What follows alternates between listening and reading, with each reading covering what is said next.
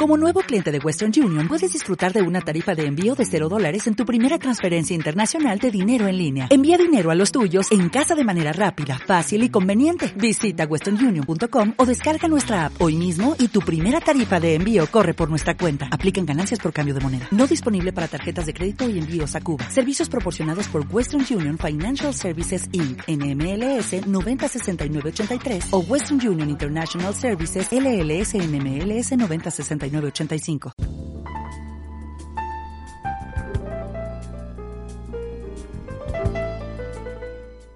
Nuestra alimentación puede ser nuestra mejor medicina.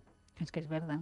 Es verdad. Si, si, todo, si todos los días comiésemos lo que hay que comer, si variásemos mucho para que no nos faltase ningún nutriente esencial, si al final nuestro cuerpo le damos todas las herramientas para que se ponga a luchar contra virus, bacterias y en el caso incluso de que podamos tener algún algún problemilla, pues una gripe, un resfriado, las condiciones a las que se enfrenta a esa a ese acontecimiento nuestro cuerpo no tiene nada que ver.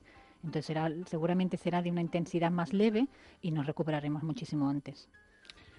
El mundo vegetal también tiene mucha mucha parte de mm. positiva cuando tenemos un catarro o una gripe, las frutas, las verduras, las hortalizas, está todo ahí. Tenemos ahí como una pequeña botica, un pequeño entre remedios que podemos conseguir con plantas e incluso con propios alimentos y luego todos los nutrientes que nos aportan estos grupos que evidentemente para, para nuestro sistema inmunitario son, son esenciales.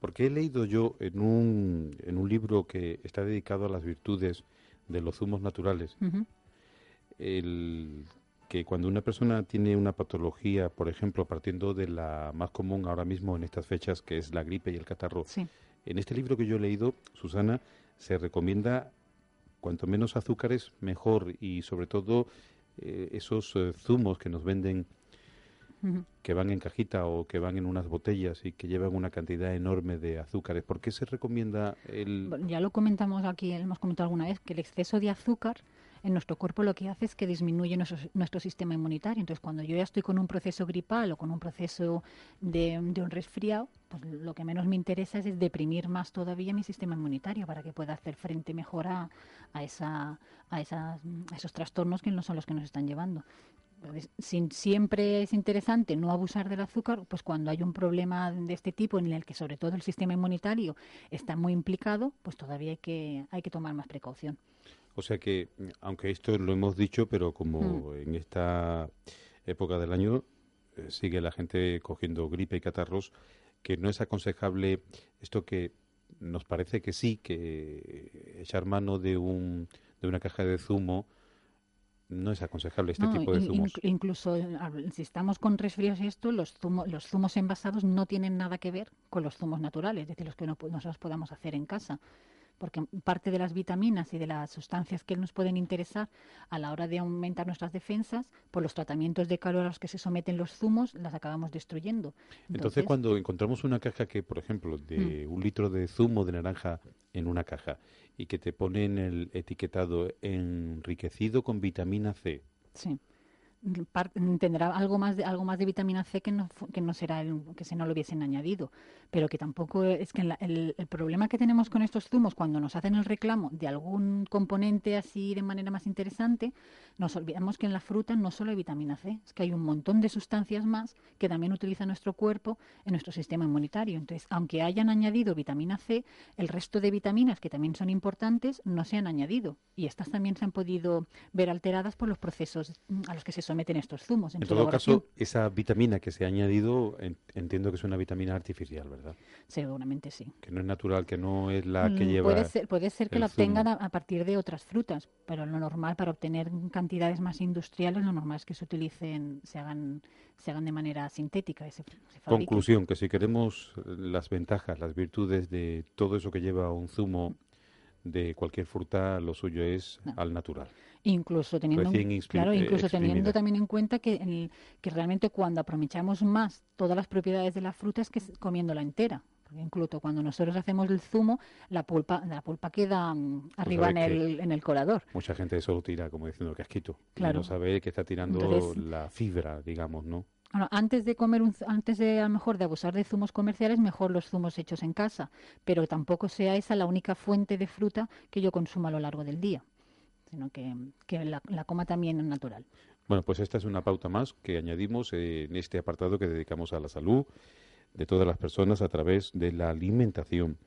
Nutrialia, voy a recordar el teléfono de contacto, es el 661 161 141. Es uno de ellos. Este teléfono concretamente es el que atenderá Susana Foix para cualquier persona que necesite algún consejo, alguna orientación. Ahora, por ejemplo, la gente se desmadra, tú lo sabes, Susana, hmm. con la Navidad y cuando llegue el primero o los primeros días de enero ya vienen los propósitos cara pensando al verano. Los típicos. Sí, y, la gente ahora dice, bueno, pues yo me voy a desmadrar, me da igual, voy a comer de todo, porque mm, las fiestas así nos invita a ello.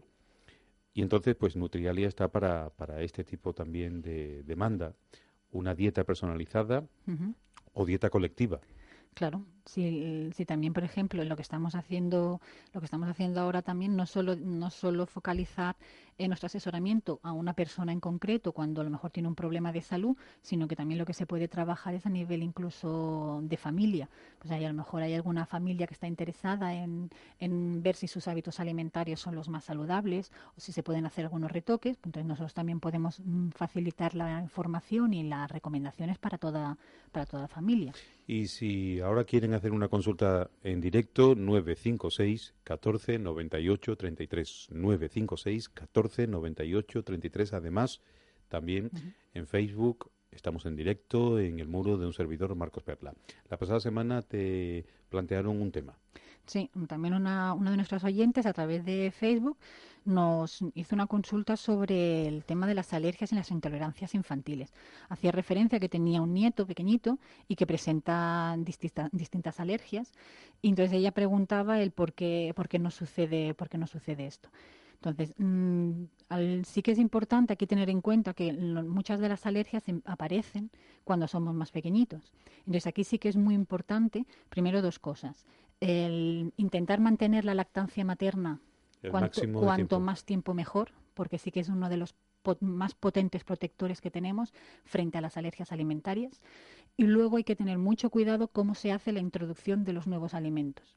El, muchas veces por el miedo a que el niño no, no coma de todo, por el miedo a que mi niño no está comiendo suficiente, que el de la vecina, el de mi prima, el de un amigo ya han introducido este alimento, lo que hacemos es introducir de manera precoz, o sea, antes de lo que el niño, su cuerpo está preparado para, para admitir ese alimento. Entonces lo que podemos hacer es desencadenar pues que empiezan a aparecer problemas de, alergia. Pero me voy a quedar con el punto que tú acabas de decir, Susana, por ejemplo, recomendaciones que supongo que las habrá a través de la alimentación para que la madre hmm.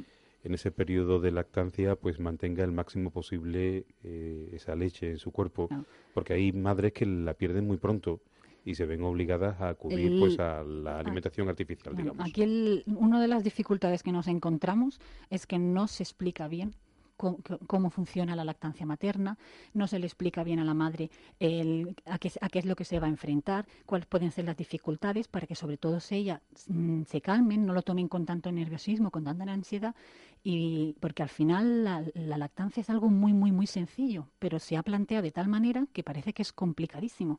Entonces, el éxito de, una, de la lactancia depende solo de tres cosas. Lo primero y más importante es que evidentemente la madre tiene que estar bien alimentada. Si la madre no se alimenta bien, pues la producción de leche. Esto lo va a pagar luego. Claro, lo, lo, va a pagar a nivel de la producción de leche. No se producirá leche suficiente y a lo mejor la calidad tampoco sería la más adecuada. Entonces, es muy importante la alimentación de la madre, que se den pautas de cómo tiene que comer la madre cuando quiera hacer frente a un periodo de lactancia. Eh, es muy importante también que la madre beba suficiente líquido, suficiente agua, porque el mayor componente de esa, de esa leche que va a producir es el agua. Entonces, si no bebe suficiente, la producción de leche también va a ser inferior. Esto se aplica ya cuando el bebé ha nacido, evidentemente. Sí. Claro, mm, si tú también es importante que si yo, eso es igual que preparar un embarazo. Cuando yo, mm, hay, hay mucha gente que empieza a, prever cuándo quieren tener, cuándo se van a quedar embarazadas, cuándo van a tener el niño. Pues igual que empieza a pensar en eso, una de las cosas que tengo que empezar a, darle vueltas también es que yo tengo que preparar mi cuerpo para enfrentarme a ese embarazo en las mejores circunstancias. Y durante todo durante toda la gestación ir comiendo también a razón de las necesidades que se van desarrollando en las distintas etapas de esos nueve meses. Y si sé que voy a dar el pecho y tengo claro, estoy convencida de que quiero dar el pecho, entonces todavía tengo que preocuparme un poco más en cómo hacer frente a esa, a esa lactancia. Una cosita, la tercera, hemos hablado de alimentación de la madre, hemos hablado de que la madre tiene que beber y otro factor muy, muy importante es el, el, el estímulo. El niño tiene que mamar. Entonces, si el niño no mama lo suficiente, entonces no se estimula la producción láctea. Entonces, cuantas más veces mama el niño, más leche se va produciendo. Entonces es muy importante que al niño se le ofrezca al pecho claro, porque de manera es como todo, el cuerpo cuando sabio que es, el cuerpo, la propia naturaleza humana, si la madre no está haciendo uso de esa fabricación de leche eh, para el bebé, automáticamente la corta, esa fabricación. Sí, se va disminuyendo. Es que nuestro cuerpo produce leche en, función. de la demanda. Si el niño succiona mucho, si el niño mama mucho, fabricará más. Si el niño mama poco, fabricará cada vez menos. Por eso la leche se irá retirando. Pero tú decías, por ejemplo, yo te preguntaba, has dicho que es importante el consumo de líquido, por ejemplo, agua, ¿no? y algunos alimentos que influyan luego para dar una riqueza en, general, también hay, muchos mitos con el tema de que si hay alimentos que producen más leche, que hay alimentos que producen, que pueden hacer que se produzca mito. Eso todos son mitos. Ah, se, habla, se han hablado incluso de las sardinas, que si comían más sardinas producían más leche. Se ha hablado incluso de determinados tipos de, de que si la cerveza producía eh, mayor cantidad de leche. No hay en un alimento en sí que aumente la producción láctea. Es, el, conjunto, de, todo. Si a la madre no le falta nada, si la madre sobre todo está también muy bien hidratada, la producción de leche no tiene. Y al niño mama, mama lo suficiente, entonces no tiene por qué haber ningún problema en la, en, la, en el proceso de la lactancia. Cuanto más tiempo lleve el bebé eh, siendo amamantado, mejor le irá en todos los aspectos. Sí, es que, es que nos puede proteger de muchísima... Primero, es el, es el alimento que está pensado por la, por la naturaleza, está diseñado específicamente para afrontar las defensas, la proteína, nutrientes que necesita. Además, una de las cosas que tiene la leche, la leche materna es que se adapta al crecimiento del niño. O sea, la leche materna no es igual al principio que empieza a dar, sino y tampoco es igual a los dos meses, a los tres meses, a los cuatro meses. Incluso durante el día también se va modificando la composición de la leche para adaptarse a las necesidades del niño. Entonces es que es un alimento diseñado específicamente para él y aparte nos aporta un montón de sustancias que nunca las vamos a encontrar en las leches artificiales y que sí que nos pueden proteger de enfermedades en el momento que el niño está mamando, pero también es que nos protegen incluso en la edad adulta. O sea, que aquellos niños que hayan mamado durante más tiempo, pues seguramente estarán mejor protegidos que no los que no lo han estado. Y aquí puede estar una de esas claves de esto que vamos a tratar ahora a continuación, que son las alergias en algunos alimentos y que hasta que se descubren, porque son luego los síntomas son casi siempre muy muy confundidos por otras patologías y hasta que mm. no se descubre por el especialista Puede el niño pasa un calvario. El, niño lo pasa mal y luego incluso nos podemos encontrar con problemas de crecimiento y desarrollo, porque muchas de, estas alergias lo que pueden hacer es que hayan alteraciones a nivel digestivo, a nivel intestinal, y no se aprovechan los nutrientes que el niño come a través de los alimentos, y por lo tanto podemos tener problemas de, crecimiento y problemas de maduración. O sea que es importante irlo introduciendo.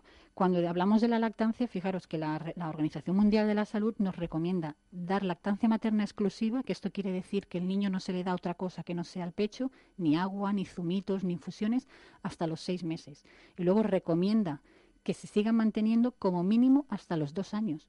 Cuando tú empiezas a ver realmente las, las personas, las mujeres que, que, consiguen llegar a los seis meses con solo pecho o incluso llegar a los dos al año o más manteniendo la lactancia materna, las cifras nos, nos dicen que todo lo contrario, que es muy, muy, muy difícil encontrar mujeres que lo están que lo estén consiguiendo. Y es, nosotros estamos convencidas que es por un problema de falta de información en esas mujeres que si se les explicase si de verdad tuvieran un buen apoyo la lactancia materna no tiene problemas, no tiene complicaciones y es algo muchísimo más sencillo y aparte económico.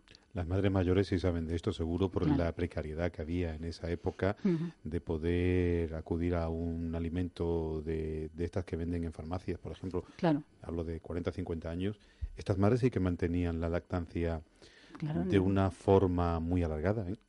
Y, no había ningún problema. no había ningún problema. Y seguramente incluso las madres de aquella época no tenían, mm, para que ellas mismas se pudieran alimentar, seguramente incluso podían tener dietas más deficitarias que las que podemos llevar las mujeres en la actualidad. O sea que no es, no es, un, que no es un problema de que sea, la madre no tenga leche, la madre no tenga suficiente leche, es que a lo mejor no se explica bien eh, cómo funciona la lactancia y rápidamente por miedo a que el niño no vaya a crecer, empezamos a introducir otras cosas que nos van. En el momento que introducimos tetinas, que introducimos biberones, lo que estamos es desplazando el pecho. Hay otras madres, todo se ha dicho, no voy a decir que son todas, pero por, mm, por estética intentan quitarse esto de encima cuanto antes, y eso es así.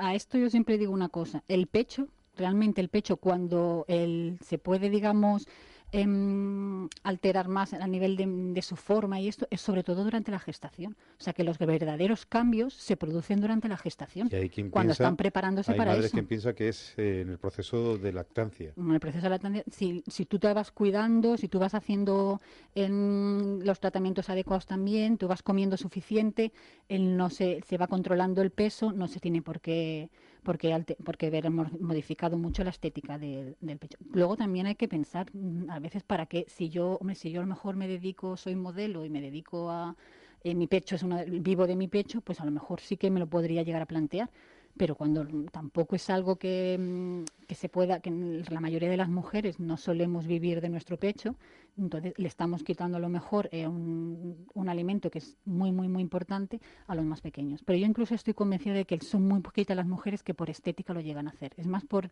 por porque lo ven muy complicado eh, y porque hay muchas informaciones erróneas que andan por ahí y al final lo que acaban es por, por miedo a pensar que no le están dando, no están alimentando bien a su pequeñajo, pues empiezan a introducir otro tipo, otro tipo de alimentos. Tenemos que tocar, Susana, en este mm. apartado de las embarazadas, cómo luego recuperar y, y de alguna forma eh, hay personas que cogen un peso tremendo.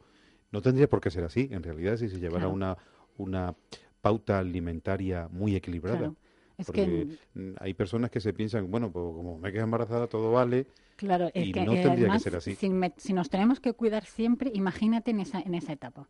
En esa etapa te tienes la alimentación es muy muy importante porque aparte de que tiene que, cubrir tus necesidades, tiene que hacerse tiene que hacerse cargo del crecimiento y el desarrollo de un bebé y de todo lo que eso implica a nivel metabólico para la mujer.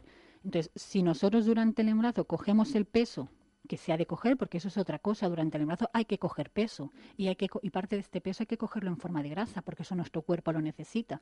O sea, que eso que también durante el embarazo hay mujeres que muy, muy, muy presionadas o muy preocupadas por el peso, no cogen suficiente peso, eso también puede hacer que el niño eh, tengamos alguna dificultad. Y luego, una vez que ya mm, he tenido al niño y si me planteo dar el pecho, incluso está demostrado que las mujeres que dan el pecho pierden más fácil, vuelven a recuperar más fácil su peso si hacen si van comiendo bien que las que no lo que las que no dan el pecho, porque el hecho de producir leche le supone un coste energético muy elevado a la mujer. Estamos hablando que para que cada día, cada día que una mujer da el pecho eh, supone un extra de más de 700 calorías al día.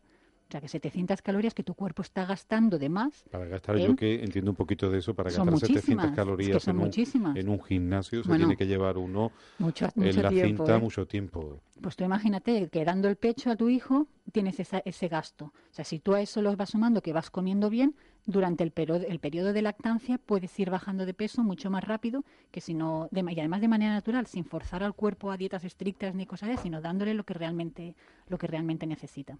O sea, que está claro que si se quiere se puede recuperar el peso antes del embarazo, más o menos, o aproximado si se desea. Y lo que pasa es que hay que darle, hay que darle tiempo al cuerpo también, que se tiene que adaptar, que venimos de un periodo de cambios en nuestro en el organismo de la mujer que son bestiales y el cuerpo necesita un tiempo para adaptarse a la nueva situación. Una de las eh, enfermedades de estos, eh, de estas enfermedades que eh, estamos hablando, por ejemplo, en las alergias, se puede considerar una alergia al colectivo de celíacos. Es una, intolerancia, ¿no? la, alergia, no es una alergia, es una intolerancia, es al gluten. Esto, por ejemplo, es una, es una de las de las intolerancias que muchas de ellas se podían prevenir si se, hiciera bien la exacto, si se hiciera bien la introducción de los nuevos alimentos. Porque cuando pensamos cuando nace un pequeñín, nosotros lo vemos que ya está formado, tiene los cinco deditos en cada mano, los bracitos, y lo vemos que por fuera ya está, pero nuestro cuerpo por dentro todavía es muy, muy inmaduro. Entonces nuestro sistema digestivo todavía no funciona como debería funcionar. Y otra cosa muy importante, nuestro sistema inmunitario, nuestras defensas todavía van en pañales. Entonces, hay que darle tiempo al cuerpo para que vaya madurando, porque si nuestro sistema, si nuestras defensas no están fuertes, cualquier sustancia que yo pueda introducir a través de los alimentos, que pueda venir a través de lo que comemos, me puede desencadenar un proceso de alergia, o sea, una reacción que mi cuerpo, mi sistema inmunitario todavía no tiene suficientes armas para luchar con él. Entonces lo que hacemos es generar un problema de alergia o una intolerancia. En el, en el caso de la, de la intolerancia al gluten, lo que hacemos es puede aparecer mm, quien, quien quien la persona que es celíaca es porque tiene una predisposición genética y algún alguna antecedente, puede haber antecedente o incluso que no, pero que en su cuerpo, en su genética hay algún hay algún gen alterado que lo predispone a esa enfermedad. Esto es para toda la vida, este tipo de alteración. Quien es celíaco, quien se cuando se cuando se diagnostica una celiaquía, esto ya es para hoy por hoy es una enfermedad crónica. Por ejemplo, yo me refería a esta, por ejemplo, a esta, a esta intolerancia, a esta enfermedad Uh, porque se puede considerar como una enfermedad, ¿no? porque la, persona que consume no sabe que es eh, eh, alérgico o que le cae mal el gluten, la persona que lo consume lo pasa muy mal. Sí, incluso que, que, dan, que puede dar una serie de síntomas que incluso ni relacionas con eso. Por eso te decía que, se, que se confunde muchas veces este, este mm. tipo de patología hasta que un especialista la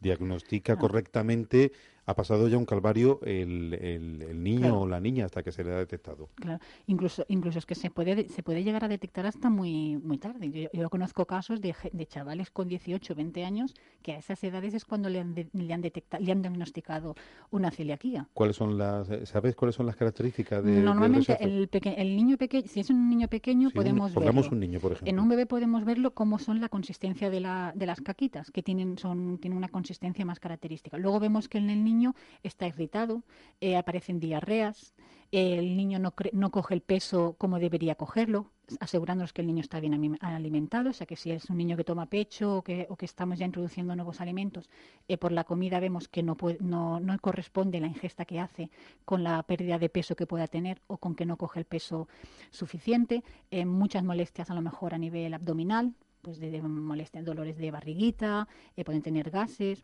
y sobre todo se ve incluso en la, en la talla, que tampoco crecen mucho, son niños a lo mejor mucho más bajitos. Entonces, todo esto nos puede llegar a hacer sospechar de que hubiera, de que hubiera una, una intolerancia al gluten. Mm, cuando son tan pequeñitos lo que se hacen son unos análisis de sangre para ver si, si, nos da, si sale la, si salen positivos o no. Lo que pasa es que cuando, incluso con estos análisis, eh, cuando son los niños más grandes, lo que habrá que hacer seguramente es una biopsia para confirmar el diagnóstico, porque a veces los análisis nos pueden dar falsos positivos. Lo que pasa es que cuando son tan pequeñitos, como la técnica para una biopsia es más agresiva, no se suele realizar, y entonces, para prevenir, en el caso de que haya sospecha de que puede ser intolerante al gluten, lo que se hace es, de, en el momento que se, que se intuye la sospecha, es eliminar el gluten de la alimentación. Afortunadamente ya esto hay una conciencia tremenda en esta patología y, y no hay ningún tipo de problema una vez que se ha detectado, digo, para la buena alimentación de la persona que padece. Mm, se puede conseguir, tienes que estar muy, sí que tienes que estar muy alerta también. en el etiquetado, en el, etiquetado y que no, que claro, sí que tienen que empezar a manejarse y aprender a leer bien una etiqueta para ver si puede haber eh, algún ingrediente que se haya utilizado en ese producto que pudiera contener el gluten. Y luego también hay cada vez hay más asociaciones de enfermos y, de, de, familias con, con intolerancia al gluten el que prestan mucha información a, aquellas personas que, son celíacas. Entonces, mm, luego pueden llevar una vida normal y corriente como cualquier otra persona. Lo único es sí, teniendo en cuenta que habrá determinados alimentos que deberán excluir o al menos mm, estar más atentos a, la composición de, estos. Bueno, estoy aquí con unos datos sobre las personas del celíaco. Tú lo acabas de decir, es una intolerancia al gluten y que el gluten pues es un componente que está en las harinas. El gluten es una, proteína en concreto que se encuentra en los cereales. La cebada, la avena, el trigo, el centeno, aquí tienen que tener mucho cuidado, sobre todo. Los únicos cereales donde no, se, donde no encontraremos el gluten son el arroz y el maíz.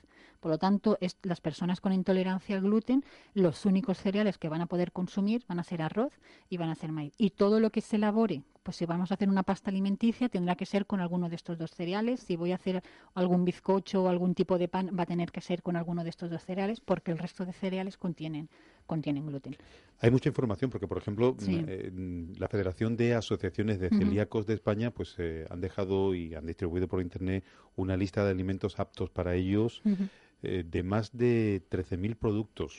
Claro, es que, es que al principio puede parecer que es muy sencillo. Quito el trigo, o sea, no consumo el pan, quito las, quito las pastas, pero es que hay muchísimo, en muchísimos alimentos puede aparecer... Es que en casi todos claro, porque muchos aditivos, muchos aditivos que se utilizan en los alimentos se provienen de, la, de las harinas la palabra, La palabra maldita para ellos, gluten. Claro, incluso a lo mejor no te pone gluten, pero resulta que han comprado una salsa, una mayonesa o una salsa ketchup, por ejemplo, y en el lleva almidón de trigo o almidón de cebada en los ingredientes. Pues claro, eso tampoco lo podrán consumir porque ese almidón puede contener restos de, de proteína del gluten. Entonces, sí que hay, si yo quiero mm, variar mucho mi alimentación o a lo mejor utilizar productos que han sido más elaborados por la industria, entonces sí que tengo que tener cuidado y revisar. Está muy bien la, información que nos marca la federación, porque sí que tienen sus listados y además con marcas. Entonces dicen, pues si es la salsa de tomate, pues te dirán la salsa de tomate tal, tal y tal, con nombre, estas están, no presentan gluten.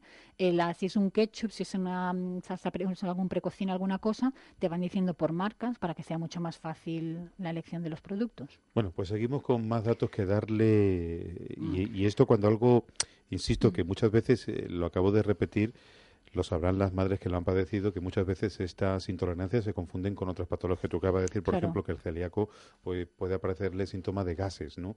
Y puede pensar la, la madre, el padre puede pensar que es una eh, mala digestión, ¿no? Ah, también hay que ver que se mantengan, claro, que se mantengan en el tiempo los Eso iba a decir que cuando los síntomas se repiten continuamente, pues entonces ya no se trata de una mala digestión, que hay algo que falla. Exacto. Mm, sí, continuamos con lo de las alergias. Hemos dicho que la lactancia materna sería importante y luego el segundo paso es cómo introducimos los alimentos. Eh, aquí sí que la recomendación que se nos da es que cuando tú introduces nuevos alimentos, es decir, cuando el niño pasa de alimentarse solo con leche y vamos introduciendo los nuevos, la introducción tendríamos que hacerla muy, muy, muy lenta. Y muy lenta quiere decir que habría que introducir un nuevo alimento como mínimo dando espacio entre el siguiente de una semana. O sea que el niño está tomando solo leche, ya sea una leche artificial o sea, leche, sea leche materna, pues cuando empiezas a introducir un alimento, pues a lo mejor empieza a lo mejor con el arroz pues empiezo y solo durante una semana estoy haciendo, probando en pequeñas cantidades cómo le sienta el arroz. A la semana siguiente, pues puedo introducir a lo mejor la zanahoria. A la semana siguiente puedo introducir a lo mejor el pollo. Entonces, muy poquito a poco vas introduciendo los nuevos, los nuevos alimentos. ¿Qué es lo que nos vemos hoy en día? Pues lo mismo, que con las prisas, que parece que el niño le va a faltar de todo, cuando empezamos a introducir las papillas, lo mezclamos todo. Cuando dicen, hay que tomar la papilla de verdura, ¿qué es lo que hacemos? Pues cuantas más verduritas encontremos mejor. Eh, luego no solo es esa papilla de verdura, sino que nos dicen a partir de los seis meses ya hay que introducir la verdura. Entonces empezamos con la de los cereales, con la papilla de frutas, con la papilla de verduras. claro, de golpe, en, en, cantidades muy abundantes, llegan muchísimos alimentos que el cuerpo todavía nunca los ha estado en contacto con ellos. Entonces, si el sistema inmunitario no está suficientemente eh, fuerte en ese momento, lo que podemos desencadenar es un proceso. Va a encontrar como un enemigo en el organismo y ahí se produce el rechazo. Entonces, muchas de las alergias alimentarias en los peques se pueden, se podrían haber evitado si se hubiese hecho la introducción de los alimentos lenta, de uno en uno, y así te da tiempo de comprobar incluso la, si yo introduzco un alimento y veo que el niño, pues la diarrea es distinta, el niño sienta mal alguna cosa, rápidamente puedo retirar ese hay alimento. Unas prisas por parte de las madres de que el niño deje mm. La papilla, esa que viene preparada especialmente para ellos, o que deje mismamente la lactancia para que coma ya como un adulto. Claro. Aun siendo batida no es aconsejable. No, lo que pasa es que aquí yo muchas veces a lo mejor las prisas no vienen tanto por las madres, sino por los pediatras sea, porque los pediatras hasta hemos dicho antes que hasta los seis meses los niños no tendrían que probar ningún otro alimento que no fuese la leche. Es que muchos pediatras a partir de los cuatro meses ya están diciendo que empecemos a meter las, los cereales o que empecemos a meter la fruta. Tú no eres como experta en nutrición, no eres partidaria de eso. No, no. Entonces, un niño hasta los seis meses no deberíamos introducir absolutamente nada. Y cuando empiezas a introducirlo, muy poquito a poco. Entonces, por ejemplo, incluso si yo estoy, por ejemplo, dando el pecho, no saco toma de leche para meter una papilla, no, primero doy el pecho, luego ofrezco el, el alimento nuevo y lo ofrecer quiere decir que a lo mejor el niño prueba una cuchara y no prueba más al día siguiente pruebo a ver cómo le va y así de esa manera en muy pequeñas cantidades y en un espacio de tiempo tienes margen para que primero el cuerpo se acostumbre, el niño se acostumbre y si hay alguna reacción adversa yo rápidamente pueda retirar ese alimento. Es que esto que está diciendo Susana es muy importante porque no se le presta atención porque claro, a veces este cambio tan radical de una alimentación, la natural con la alimentación mm. artificial, mm, pues eh, la reacción no es de forma inmediata, lo que, lo que se vaya a producir en el niño y a lo mejor no se produce en los siguientes meses, pero sí en los primeros añitos de, de, esa edad infantil ya. Ah, es que, que, normalmente cuando empiezan a aparecer, empiezan, es que las alergias estas de los más pequeños suelen aparecer cuando empiezas a introducir los nuevos alimentos. Y, y luego nos encontramos con alergias, lo que llamamos que a lo mejor tú introduces un alimento y es alérgico el niño al huevo, pero es que resulta como consecuencia de esa alergia al huevo empiezan a aparecer otras otras alergias cruzadas. Y te encuentras, por ejemplo, el caso de la, de la oyente que nos hablaba, es un niño pequeño y era tiene intolerancia a la leche, a la patata, al tomate, al plátano, a la pera, a la naranja. Tremendo, ¿no? Cuando son, cuando son alergias que no son tan, tan frecuentes. Entonces, que empiezas por una y rápidamente aparecen cruzadas otras. Claro, una, mm, una alimentación así ya se puede complicar un poquito más. Mucho. Pues aquí nos quedamos cortos. Hay niños que todavía tienen muchas más. Pero tú piensas, es, es una teoría, eh, tiene una base científica, que este eh, es una con base científica lo que estás diciendo, ¿no? Por ejemplo, en el caso de este, de este niño que tiene tantas intolerancias a alimentos tan comunes en nuestra eh, vida alimentaria, es porque ahí ha fallado. Aquí seguramente habría que valorar cuánto tiempo mantuvieron el pecho, o sea, la lactancia materna, y de qué manera se hizo la introducción a los nuevos alimentos. Y es muy, muy probable que si la introducción se hubiese hecho muchísimo más lenta, no, hubiese, no hubiesen aparecido. Por ejemplo, lo de lo que hablábamos de la enfermedad celíaca, de la intolerancia al gluten, incluso con, con niños con predisposición al gluten, si la introducción se hace bien y se alarga, si no la introducimos de manera precoz, se puede llegar, el niño puede seguir teniendo predisposición, pero no, de no estás diciendo, Susana, se alarga, es cuanto más tarde mejor para el niño. Este tipo de, la introducción de este tipo de alimentos. Entonces hay, entonces, hay una serie de alimentos que sí que vamos a controlar, no introducirlos muy temprano.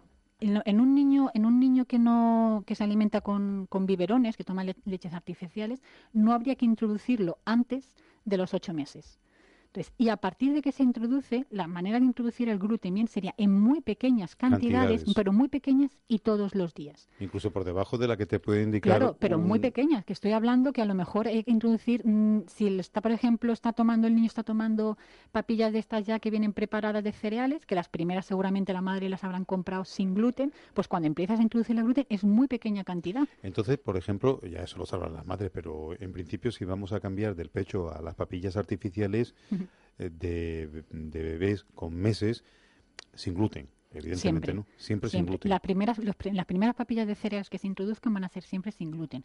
Una cosa que has dicho, no se cambia el pecho por la papilla. Pues se hace, tú lo sabes. Vale, es que ese es, eso es uno de los, de, las, de los errores que cometemos. Es que hay madres que piensan, porque en mi entorno yo lo he visto, mm. que el niño se queda con hambre. No, no, no. Y complementan esa alimentación con una papilla eh, hecha especialmente para, para, los bebés de meses. es que tú lo has dicho. La alimentación complementaria complementa a la lactancia, no sustituye, que es lo que se hace. Entonces, lo, cuando tú introduces nuevos alimentos, ¿qué es lo, el error que se comete? que es? Sustituyes una papilla por una toma de leche. ¿Qué es lo que hay que hacer? No, al niño primero se le ofrece el pecho. Cuando ya se le ha ofrecido el pecho, se le ofrece la papilla, se comerá la que se coma. Tampoco se va a comer la cantidad que seguramente me dice el pediatra, ni que me venden en los tarritos, ni que me vienen en las etiquetas. Cada niño comerá la que necesita, que pueden ser una, dos, tres cucharadas. Y luego, si el niño quiere más, le vuelvo a ofrecer el pecho. Entonces, de esta manera, la lactancia materna se puede mantener el tiempo que tú quieras. O sea, siempre debe de prevalecer la alimentación de pecho. Claro, siempre, incluso con el biberón lo mismo. ¿eh? Primero se introduce el biberón, no se sustituye una cosa por la otra. Primero se introduce porque porque tampoco es tan tan tan, no hay que tenerle tanta prisa a la introducción de los nuevos alimentos, que tenemos tiempo para ir haciéndolo. ¿Por qué? Porque al final luego aparecen, mm, pues lo que estamos hablando, un montón de alergias y un, montón de trastornos en la alimentación de, los más pequeñitos. Entonces, cuando tú introduces la nueva papilla, muy poquito a poco. Las primeras hemos dicho que si cuando introduces los cereales van a ser sin gluten, seguramente serán, eh, si las compran ya preparadas, van a ser a base de arroz, a base de maíz, y si no, también la podemos hacer en casa. O sea que para cuando yo introduzco el arroz, tan sencillo como cocer arroz hacer arroz hervido con una gotita de aceite, lo trituras y ya tienes la papilla de cereales. O sea que no es necesario ni comprar las papillas estas que nos venden. ¿Vale? cuando tú introduces el arroz, pues ahí el cereal. Si las madres se aplicaran esto, se ahorraban un dinero curioso. ¿Cuánto puede valer una, papilla de pues esas características? Yo tengo una niña de ahora mismo tiene 8 años y mi hija no ha probado ni una papilla infantil ¿eh? y luego leche, la, lactancia materna yo la mantuve durante mucho tiempo. Ni una papilla infantil, ni un potito, ni, ni, una, ni un biberón. Y a mí me ahorra muchísimo dinero en esto. O sea, que tú, y, y, estás bien de salud. Y no tiene ningún problema de salud. Claro, tiene, una madre experta en nutrición, pues... me ha ahorrado yo mucho dinero y la niña está bien. Entonces, ella, por ejemplo, para cuando yo quise introducir, empezamos a introducir el cereal, ella empezó a introducir el cereal en forma de arroz. Entonces, yo que hacía, cocías el arroz. Yo, por ejemplo, como me sacaba la leche, tenía leche congelada y esto, la hacía con el típico arroz con leche. Pues en vez de, de, cuando ya tengo el arroz cocido, pues le añadía mi leche y le trituraba eso. Y sus papillas de cereales eran esas. Entonces, que no, que tú optas por las papillas comerciales, pues las primeras van a ser sin gluten. Cuando introduzcas el gluten, además de, además de ser caras. Además, de ser, caras. Claro. Porque si tú estás diciendo, Susana, como experta en nutrición, que la mamá puede fabricar en casa, puede elaborar esta primera papilla o primer alimento de cereales con arroz blanco, cocido, cocido un poquito de aceite le podemos de aceitito y lo trituras. Lo trituramos y esa es una papilla. Ya tienes la papilla cereal. O la típica de, de, harina de maíz, de maicena que nos hacían. La maicena de toda la de vida. toda la vida. Pues ahí tenemos la otra. No se le añade azúcar, no se le añade sal a las papillas y ya lo tenemos. Yo hasta hace bien poco, hasta hace bien poco, hace ya años, ¿eh? pero me encantaba el plato de, maicena con un poquito de canela. ¿eh? Ahí estaba muy rica, estaban ricas. De verdad que estaba riquísima. Por cierto, que dice la señora que nos dejó aquí este tema que hoy estamos tratando, nos dice buenos días. El pequeño tomó el pecho un año, pero a los seis meses se le fue introduciendo otros alimentos, siempre lo que nos mandaba, dice el pediatra. Nunca se le dio nada que no fuese lo mandado. A partir de dejar el pecho tomaba una leche vegetal que aún está en su alimentación diaria. Ah, yo la duda que tengo con, con, el nieto de esta señora es cuando me habla de intolerancia a la leche, si realmente lo que hay es una intolerancia a la lactosa o es una alergia a la proteína de la leche. Esa es la duda. Seguramente será alergia a la proteína de la leche, porque se ha dicho que mantuvo la lactancia materna hasta el año, no sería por la lactosa. Claro, bueno, y está diciendo una leche vegetal, es que una leche vegetal puede tener proteína y no lactosa, posiblemente sea la lactosa. Mm, pero es que si fuera lactosa no hubiese tomado, la leche la, leche materna también contiene lactosa, no hubiese podido tomarla. Entonces, lo que pasa es que la proteína, las leches vegetales no vienen, no vienen de la vaca. Sí, ya no, lleva, no lleva lactosa. No, no lleva proteína de la vaca. Ah. Y bueno, lactosa tampoco. Pero en este caso, si mantuvo la lactancia materna hasta el año, el, niño intolerante a la lactosa aquí digo yo una cosa, que se me ocurre decir una cosa. Digo mal llamada leche vegetal, ¿no? Pues será, mm, será un, jugo vegetal o algo de, no, se les, no de la soja, porque... Son bebidas bebida de soja, la soja se vende como una leche vegetal, pero de leche tiene poco. No, no, es que no puede, en el envase no pone ni leche. Ya, ya, ya, porque legalmente no son leches. Claro son bebidas a base. Lo que pasa es que a nivel coloquial vamos hablando de eso. Habría que ver lo que ella dice, tiene razón. Yo introduje los alimentos como mandó el pediatra. Si de lo, que, me estoy quejando es de eso. Tú lo acabas de decir. Que yo me quejo es de que las madres, bueno, normal, no le van a. ¿A le haces no caso al pediatra? No le van a hacer caso al, vecino, ¿no? Pues, si el pediatra que mm, está licenciado, que tiene una carrera y está dando una pauta, pues las madres se confían. Entonces, pues a veces nos encontramos con algunos, mm, algunos pediatras que, es que es cierto, el, en general los médicos, la formación en alimentación no es, no la tienen, no es muy extensa. Entonces, a no ser que sea un médico, un pediatra que se haya preocupado de formarse en el tema, pues va a ser, entonces lo que siguen son los típicos calendarios de introducción que, que, tienen que servir para todos los niños.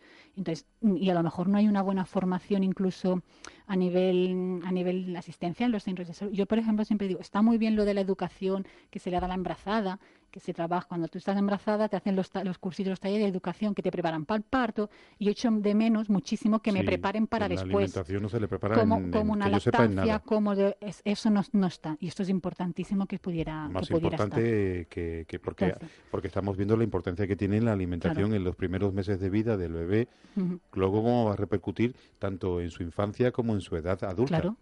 Si tú estás diciendo que la mayoría de patologías, de estas intolerancias y alergias se producen en mm. los primeros años de vida, si también no habría, eso... incluso también habría que se haya, se haya antecedentes a nivel de, de la familia. Si en la familia también hay casos de, de, otros tipos de alergias alimentarias, pues evidentemente este niño tiene más papeletas para desarrollar alguna. Entonces, seguramente habría que revisar cómo se hizo esa introducción y si a lo mejor esa introducción se hubiese hecho de otra manera, la introducción de los nuevos alimentos, si nos podríamos haber evitado alguna de las de las intolerancias que, de las alergias que presenta el, el más pequeño. Voy a recordar el teléfono, estamos en la recta final. Si de todo esto que nos está hablando hoy Susana Foix de la empresa jerezana de nutrición Nutrialia algo no queda claro o queréis hacer alguna pregunta, 956 14 98 33 y también estamos en Facebook en el muro de Marcos Perla. Nueve minutos para alcanzar las once de la mañana de este lunes 2 de diciembre. Yo diría, Susana, que vamos a recopilar cosas que no deben de hacer para ya ir finalizando, que lo tengan en cuenta madres y sobre todo un miembro de la familia muy importante en estos tiempos, las abuelas, que se encargan también bastante de la alimentación de los nietos. Lo primero, siempre que se pueda mantener la lactancia materna, cuanto más tiempo, mejor. Lo segundo que hemos, dicho, mm, cuando se introduzcan los nuevos alimentos, que no se desplace al pecho, sino que se siga manteniendo. Esto no lo hemos comentado antes, pero sí, hay, un, hay los alimentos que vayamos a ir introduciendo, lo vamos a ir haciendo muy poquito a poco, siempre será de uno en uno y con un espacio de tiempo entre un alimento y el nuevo alimento que introduzcas, mínimo una semana y cuando se introducen muy pequeñas cantidades para ver al niño cómo lo va tolerando. Segundo, hay una serie de alimentos que sabemos que mm, pueden que tienen un riesgo elevado de, desarrollar alergias. estos alimentos, por ejemplo, decir, estos alimentos los no los vamos a introducir nunca antes de los 12 meses.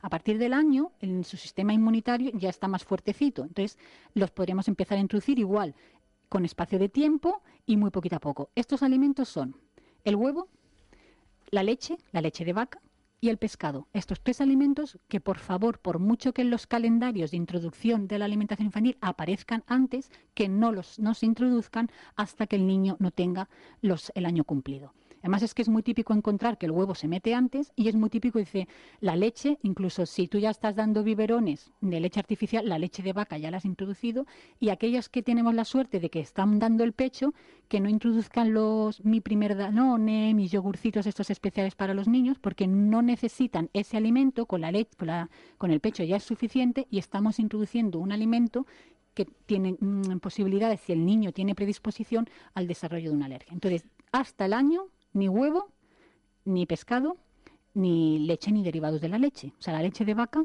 a partir del año. Sobre todo, vuelvo a decir yo, lo caro que valen estos productos. ¿eh? Ojo, ¿eh? eso de mi primer Danone, un cóctel de ahí, que yo los he probado, por cierto, es tan riquísimo de fruta, pero que mismamente esto lo puede hacer la madre. Cuando toque y, llegue el momento, y que, hacerle un yogur de, frutas al niño, mm, claro, pero es que como vuelvo siempre a lo mismo, mm. Susana, la agresividad, de esos de ese marketing que tienen las empresas detrás es tremenda, pues ¿no? Yo ahora que tenemos invito, estamos de, nosotros por ejemplo llevamos ahora mismo una campaña de información, estamos visitando guarderías para darles charlas a los padres eh, sobre esto, para que no se cometan ciertos errores y para quitar miedos, porque al final lo que te llevas es que los padres están muy muy muy preocupados porque el niño no come o porque el niño no vaya a comer, o porque el niño no le da lo que a lo mejor lo que, lo que ellas creen que necesitan. Entonces, para quitar este miedo y ver que la alimentación infantil es muchísimo más sencilla de lo que nos están intentando vender, y con cuatro reglas básicas podemos hacer que esto sea mucho más fácil. Entonces, si hay alguna mamá, algún papá, o incluso padres, hay abuelos o abuelas que tengan niños pequeños en guarderías y estén interesados en que se hagan este tipo de actividades en su guardería, pues que se pongan en contacto con nosotras y nosotras. Nos vuelve a escribir ya para finalizar.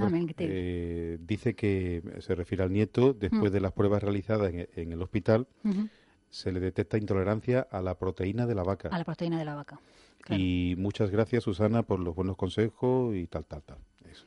Pero, que es a, la proteína de la vaca. Es que si hubiese sido la lactosa no hubiese, mm, hubiésemos tenido el problema con la leche materna, que también contiene lactosa. Mm. Entonces, si es alérgico a la proteína de la vaca, incluso aquí tendríamos que tener mucho cuidado a introducir carne de vaca, porque podría haber alguna relación. Entonces, eso es otra cosita que tendría que tener en cuenta. La que tener en cuenta. La carne de vaca y todos los derivados que, que pudieran llevar proteína de. Proteína de. y hay bastante ¿eh? también. Claro, entonces tendría que, tendría, que asegurarse con el médico si esa, esa proteína, la leche o la vaca, el, si es la leche, también pudiera tener la a la proteína de la vaca en sí, que entonces ternera y todo esto tendría que estar tendría que estar evitando.